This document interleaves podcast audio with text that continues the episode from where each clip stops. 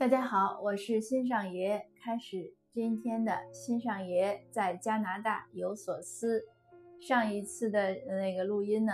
呃，我加上了背景音乐，并且把这个耳机的音量调到最大。那录出来呢，大家反应效果还可以。那我们就先用这样的模式再试几期，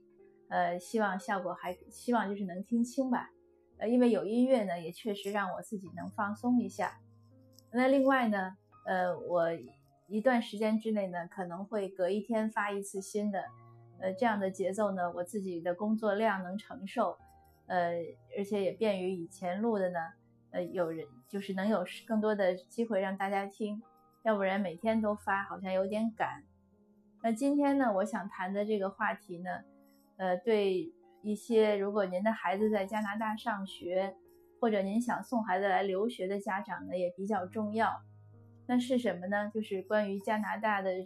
学校，尤其是高中。其实高中和大学都有这个问题，但是大学啊，毕竟是成年人了嘛，就好一点。那高中和大学里都有什么问题呢？就是毒品和性的问题。先说性的这个问题，性的这个问题呢？好像国内的大学也比较严重，呃，但是因为是成年人就还好，所以这个呢，我们就说是高，就重点谈高中的情况吧。呃，高中呢，因为这个，我想可能一方面是因为文化差异，因为在加拿大呢，其实法律也是规定未成年人不许有呃性行为，当然这个是规定，主要是要责要求监护人担担当起这个监护责任。呃，但是呢，应该是文化的差异，因为很多其他族裔呢，对性这个问题呢，不像华裔看的那么重，而且呢，还有呢，我觉得是，呃，种族自然的差异。呃，像我们华人的小孩呢，发育的可能是比较平稳，呃，到高中的时候呢，有些小孩一看还是孩子，可是有些族裔的小孩呢，在小学五六年级的时候。你看着他就不一样了，就是青春期的那个状状态非常明显。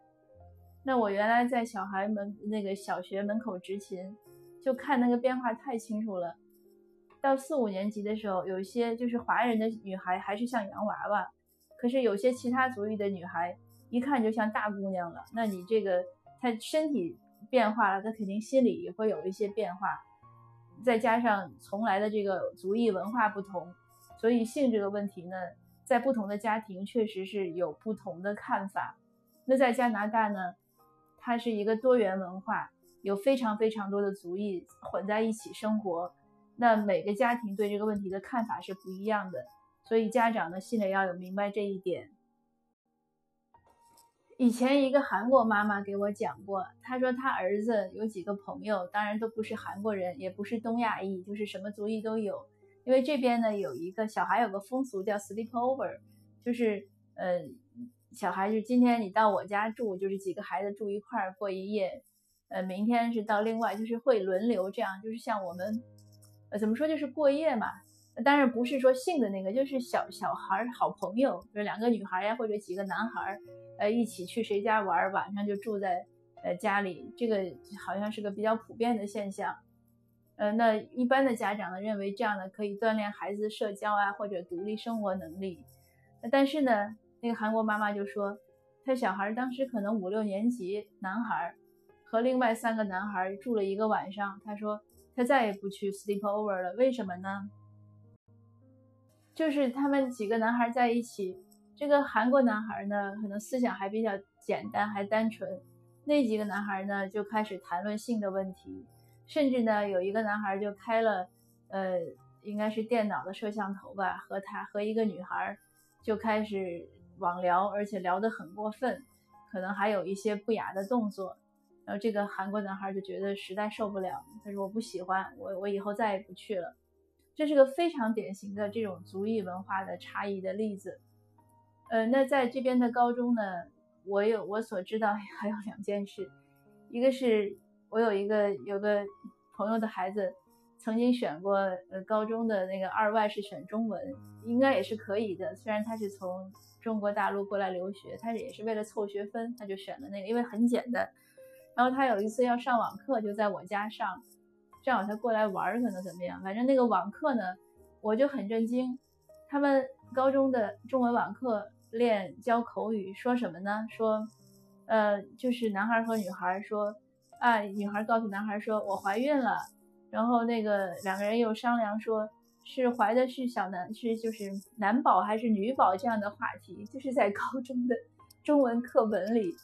我就觉得很震惊，我说这个你们怎么会谈这种话题？那这个学生呢觉得无所谓，但是我们学校，你如果是上学特别早或者放学以后，你最好都不要去那个就是特别犄角旮旯的那个走廊里，说不定有人就在啪啪啪，他就这样讲。所以你看这个风气真的是有有的学校是这样的。那前几天呢，我小孩九年级。他跟我聊起来啊，他是问我中国是不是有堕胎这个允许？因为加拿大呢是，呃，现在的法律是规定，就是妊娠期呃三分之一前三分之一可以堕，之后就不可以。啊，我说应该是可以的中国，然后他就聊起来，我说你们聊这个话题吗？他说这个很普通呀，我们上经济课的教室，呃，那个教室就是给九年级和十年级学生用的。一边的墙上贴着，呃，男孩和女孩如何安全做爱不会怀孕；另外一边的墙上贴着，如果你怀孕了，怎么样安全的把你的小宝宝生，就是生下来养大，就是这样的一个一个东西。所以这个可见是这边高中的一个比较普普遍的，也不是就是很这个怎么说呢？就是不是一个呃见不得人的事情。我不能说它普遍。但是确实，高中里时而会看到有女生可能是怀孕，这个不是个在这儿不是一个就不会被开除了，或者不会怎么样，也不会认为是个什么丢人啊，因为他这边也没有这样的想法，他不会认为谁谁谁这样什么有辱文眉啦或者丢人啦，他不是这样，就是一个社会现象。那我们做到能做的呢，就是给自己的孩子一些必要的教育，然后让他认识到。这个现象的存在，也让他认识到，就像那个韩国小孩啊这样，就是这个事情我们家里不赞同，那你不要做。但是呢，一定是有其他同学有的时候是会做。毒品问题呢是另外一个问题，也是一个毒友问我，他说加拿大是不是有那个毒品安全注射屋？我说有。他说那这样的话，毒品是不是就是公开许可的？这个问题问的这个。我很难回答，但是你要从客观上讲是这样。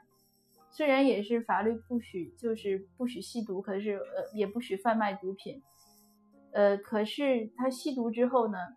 政府为了安全考虑呢，还是会给他们提供。就是这一届，就是特鲁多自由自由党政府，他上他从上一届上来之后，他给开设的安全注射屋，这个是有争议的。但是他已经开了呢，现在的情况就是开着有。呃，像在温哥华当趟呀，一些地方都有，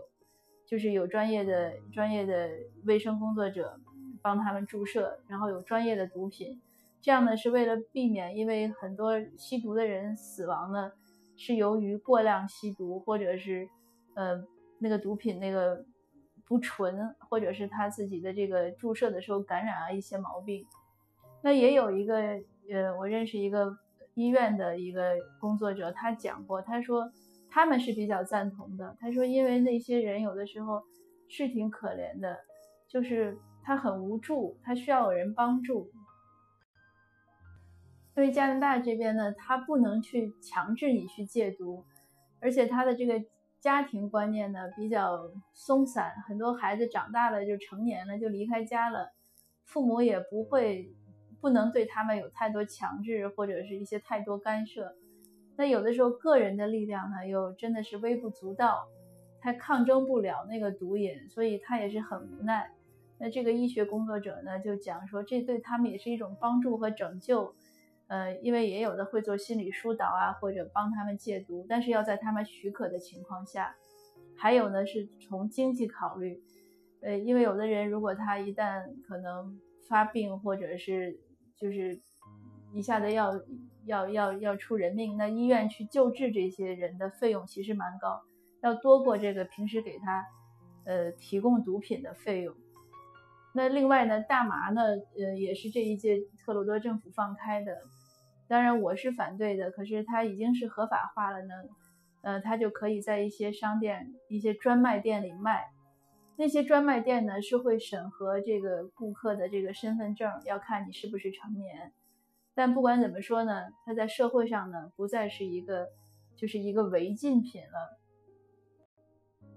这些呢确实是现在的现实。那家长如果是你像我们都知道，那孩子在高中呢，我们其实是比较提醒这个，那会有平时有时候聊天呀，有时候会说一下，孩子也明白。我们有时候会，呃，各种方式吧，软硬兼施，就是要让小孩意识到很多事情不要尝试，就像毒品这样的东西，不管别人用激将法呀，还是诱惑你啊，不要尝试这种东西，很难走回头路。呃，那性呢也会提醒你，现在要谈女朋友呢也没问题，但是最好呢不要在这个成年之前做什么事情，呃，大家这样的你们将来的日子呢才能会更好过，就是会用这样的方式。那我想，如果您送孩子来留学呢，也需要知道这个现实，就是这个情况呢没有那么严重，但是它确实是客观存在的，它客观存在呢就意味着。有的小孩如果自制力不强，或者交友不慎，或者一时什么，比如说和家里闹矛盾呀，或者是自己的呃孤单呀，怎么样，他容易有这样的诱惑。所以这个呢，家长一定要很明确。那由此呢，你就知道和孩子平时交流呀、管理呀、疏导呀，会有一些重点，一定是要自己心里很清楚的，而且要很密切的注视孩子的一些变化。像我们前两年有一个案子很可怕，就是吸那个笑气，那倒是一个大学生了，可是他已经吸的就可能都残残废了，都半年和家里没有联系，家里竟然没有人找他。后来是一个一个人什么很偶然，一个陌生人知道这个事情，然后拍了他的照片，在微信里广为流传，他家里才找到他，才跟他联系。那这样的家长绝对是失职的。所以我们要有，就是不要做到那一步。那还有就是，如果你给孩子供钱，那你要知道他的钱的去向。如果突然有大额或者意外的花费，你要注意，因为他花的那么多，他不一定就是。如果单是说买了名牌包呀、衣服呀、鞋还好，怕他要去买别的东西，或者他怎么样，这个都是有问题的。呃，但是家长呢也不用太担心，就是任何一个环境呢，肯定都有一些不良因素。呃，有不良因素呢，倒不是特别，当然最好是没有。但是如果有呢，我们也不用太害怕，害怕的是我们自己不知道。那现在呢，如果我们已经知道了，知道要重视，要注意，呃，要和孩子去讲，